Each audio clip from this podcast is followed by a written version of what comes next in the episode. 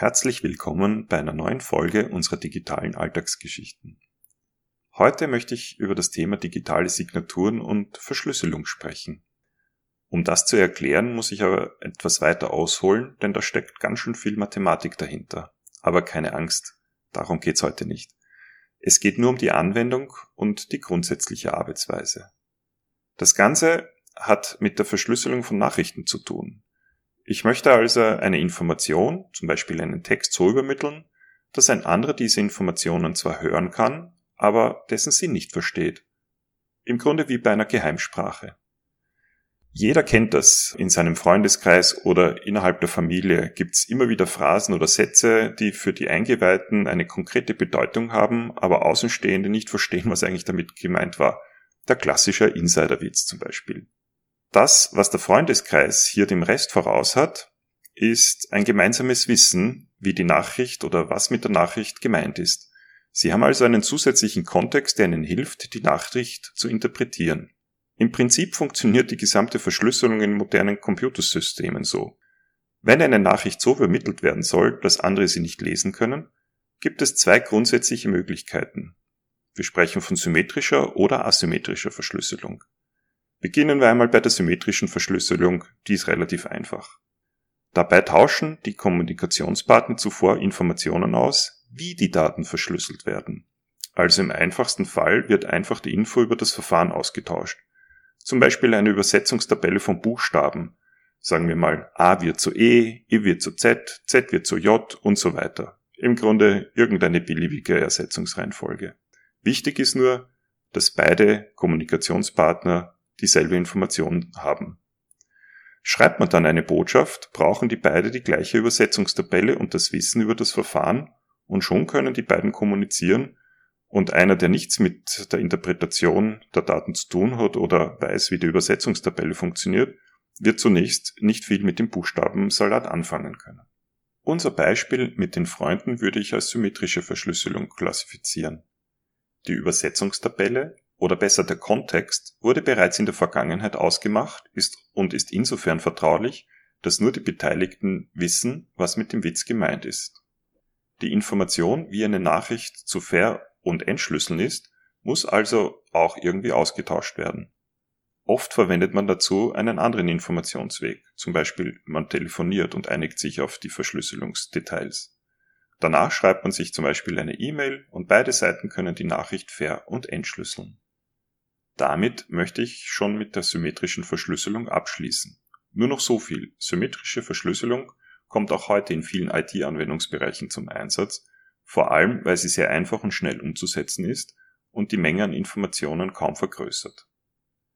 Kommen wir nun zur asymmetrischen Verschlüsselung. Hier funktioniert das Verschlüsseln etwas anders. Zunächst erzeugen sich die Kommunikationspartner zwei Schlüssel, man spricht vom Schlüsselpaar. Einer dieser Schlüssel ist geheim, der andere öffentlich. Der Clou dabei ist, dass es unmöglich sein muss, um aus dem öffentlichen Schlüssel den privaten Schlüssel abzuleiten. Die gute Nachricht ist, dass die Mathematik genau solche Verfahren zur Verfügung stellt, die das ermöglichen. Die schlechte ist, dass die Quantencomputer gerade dabei sind, dieses mathematische Verfahren zu brechen, zumindest theoretisch, weil sie das, äh, diese, diese Verfahren recht einfach und schnell lösen können.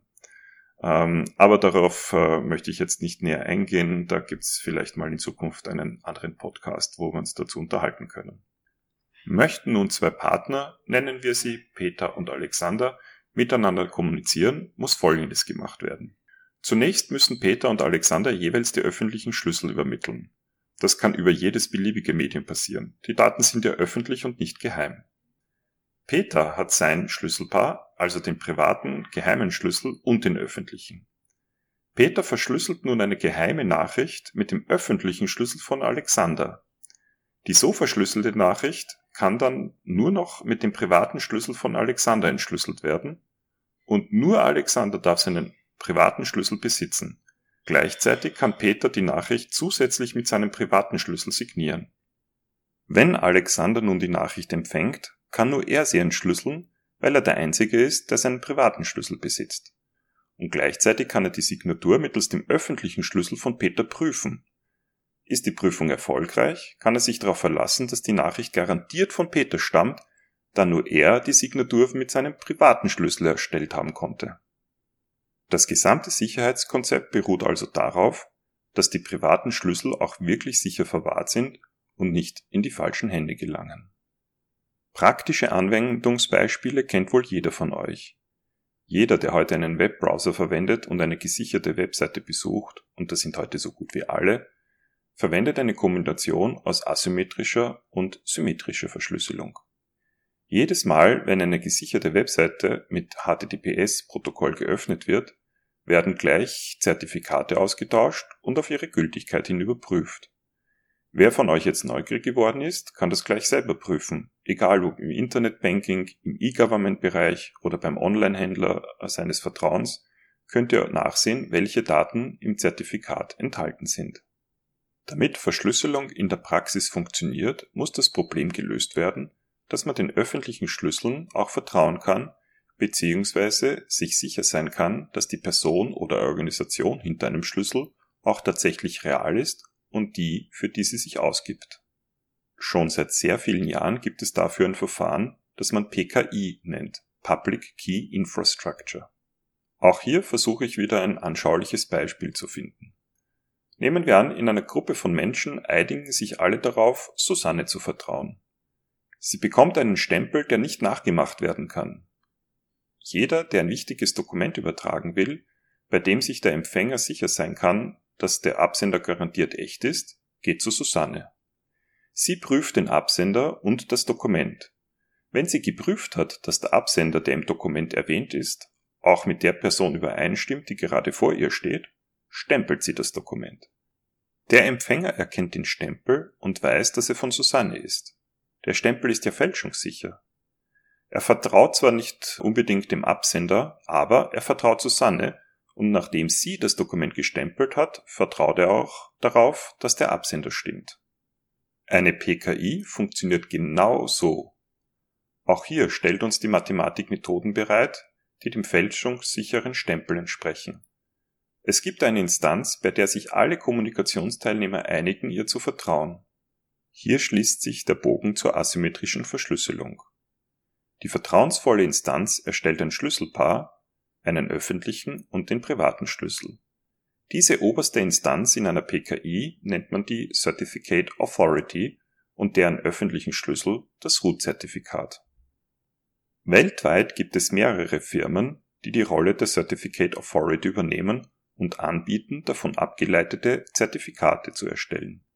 Und einige dieser Certificate Authorities haben ihre öffentlichen Schlüssel in die wichtigsten Webbrowser wie Google Chrome, Microsoft Edge, Firefox oder Safari hinterlegt. Das ist auch schon das gesamte Geheimnis, warum HTTPS und ähnliche Verschlüsselungen funktionieren. Die Software, um solche Zertifikate oder Schlüsselpaare zu erzeugen oder selbst eine Certificate Authority zu werden, ist als Open Source Software frei verfügbar und kann jederzeit überprüft und verwendet werden. Das Management von digitalen Signaturen ist also weniger eine technische Herausforderung, wenn man die recht einfachen Grundlagen verstanden hat. Dazu hat dieser Podcast hoffentlich beigetragen. Wir planen noch ein paar weitere Podcasts, um Anwendungsbereiche dieser Technologie vorzustellen, wie zum Beispiel den grünen Pass und Impfzertifikate, die durch Corona einer breiten Öffentlichkeit ins Bewusstsein gebracht wurden. Ich hoffe, durch die anschaulichen Beispiele habe ich etwas Klarheit in das Thema gebracht und dem ganzen Thema etwas von seinem geheimnisvollen Ruf genommen. Im Grunde ist das Verfahren sogar recht einfach, die Mathematik dahinter nicht unbedingt, aber um das aufzuklären, das überlasse ich einem berufenen Mathematiker. Wenn euch dieser Podcast gefallen hat und ihr an weiteren digitalen Alltagsgeschichten interessiert seid, abonniert einfach unseren Kanal, ich würde mich jedenfalls darüber sehr freuen. In diesem Sinn wünsche ich euch noch eine schöne Zeit, bis bald.